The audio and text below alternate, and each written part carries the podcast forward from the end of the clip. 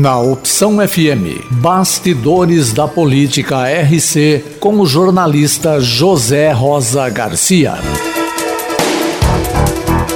O presidente da Câmara de Vereadores, José Pereira, do PSD, anunciou no início do horário do expediente da sessão ordinária desta segunda-feira o recebimento do parecer que desaprovou as contas do município de 2018.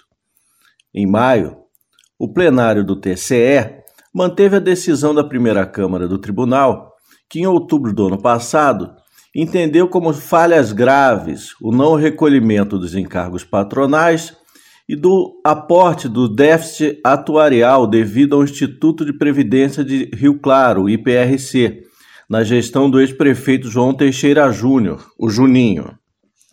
Agora, o documento emitido a partir de relatório do conselheiro Sidney Beraldo segue a Comissão de Acompanhamento da Execução Orçamentária e Finanças, que terá, conforme o artigo 195 do Regimento Interno da Câmara, o prazo de 60 dias para emitir parecer, concluindo por projeto de decreto legislativo.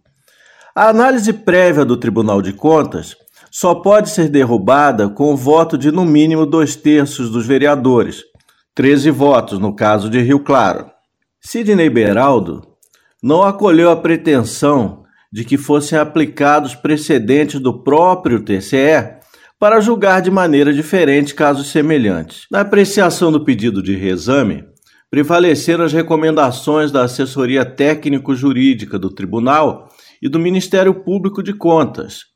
De acordo com Beraldo, o Ministério Público argumentou que a inadimplência da Prefeitura junto ao IPRC é falha grave e, mesmo que isoladamente, deve ensejar a reprovação dos demonstrativos municipais, como ocorreu no caso concreto.